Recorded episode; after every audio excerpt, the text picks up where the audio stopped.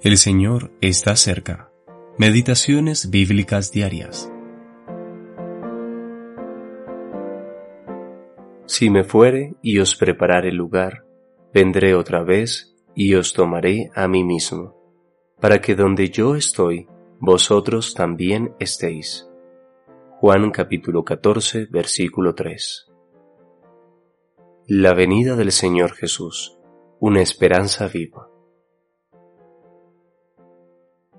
El apóstol Juan escuchó estas palabras de boca del Señor Jesús la misma noche en la que él fue traicionado, justo antes de ser entregado en manos de pecadores para ser crucificado.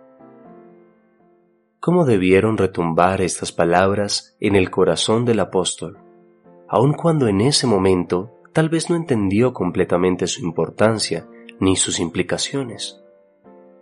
La verdad doctrinal relacionada con la venida del Señor se escribiría mucho después por la pluma de los apóstoles, especialmente por el apóstol Pablo, pero inicialmente se trató de una sencilla esperanza que buscaba tranquilizar sus corazones turbados, y fue el Señor quien la pronunció.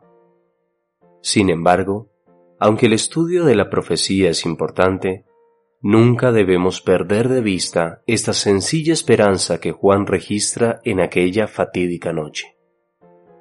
Esta esperanza se basa en la venida inminente del Señor y ocupa un lugar preponderante en la vida de los primeros cristianos. Para ellos no era una doctrina seca.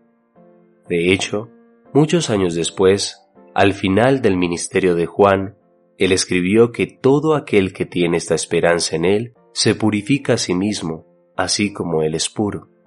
Primera de Juan capítulo 3 versículos 2 y 3. Juan no dice que el que tiene la teología o la doctrina de la venida del Señor se mantendrá puro, sino aquel que tiene esta esperanza. Querido lector, mi intención no es denigrar el estudio sistemático de la palabra de Dios, sino que estoy simplemente intentando resaltar cómo los primeros cristianos miraban la venida del Señor. Era su esperanza bienaventurada.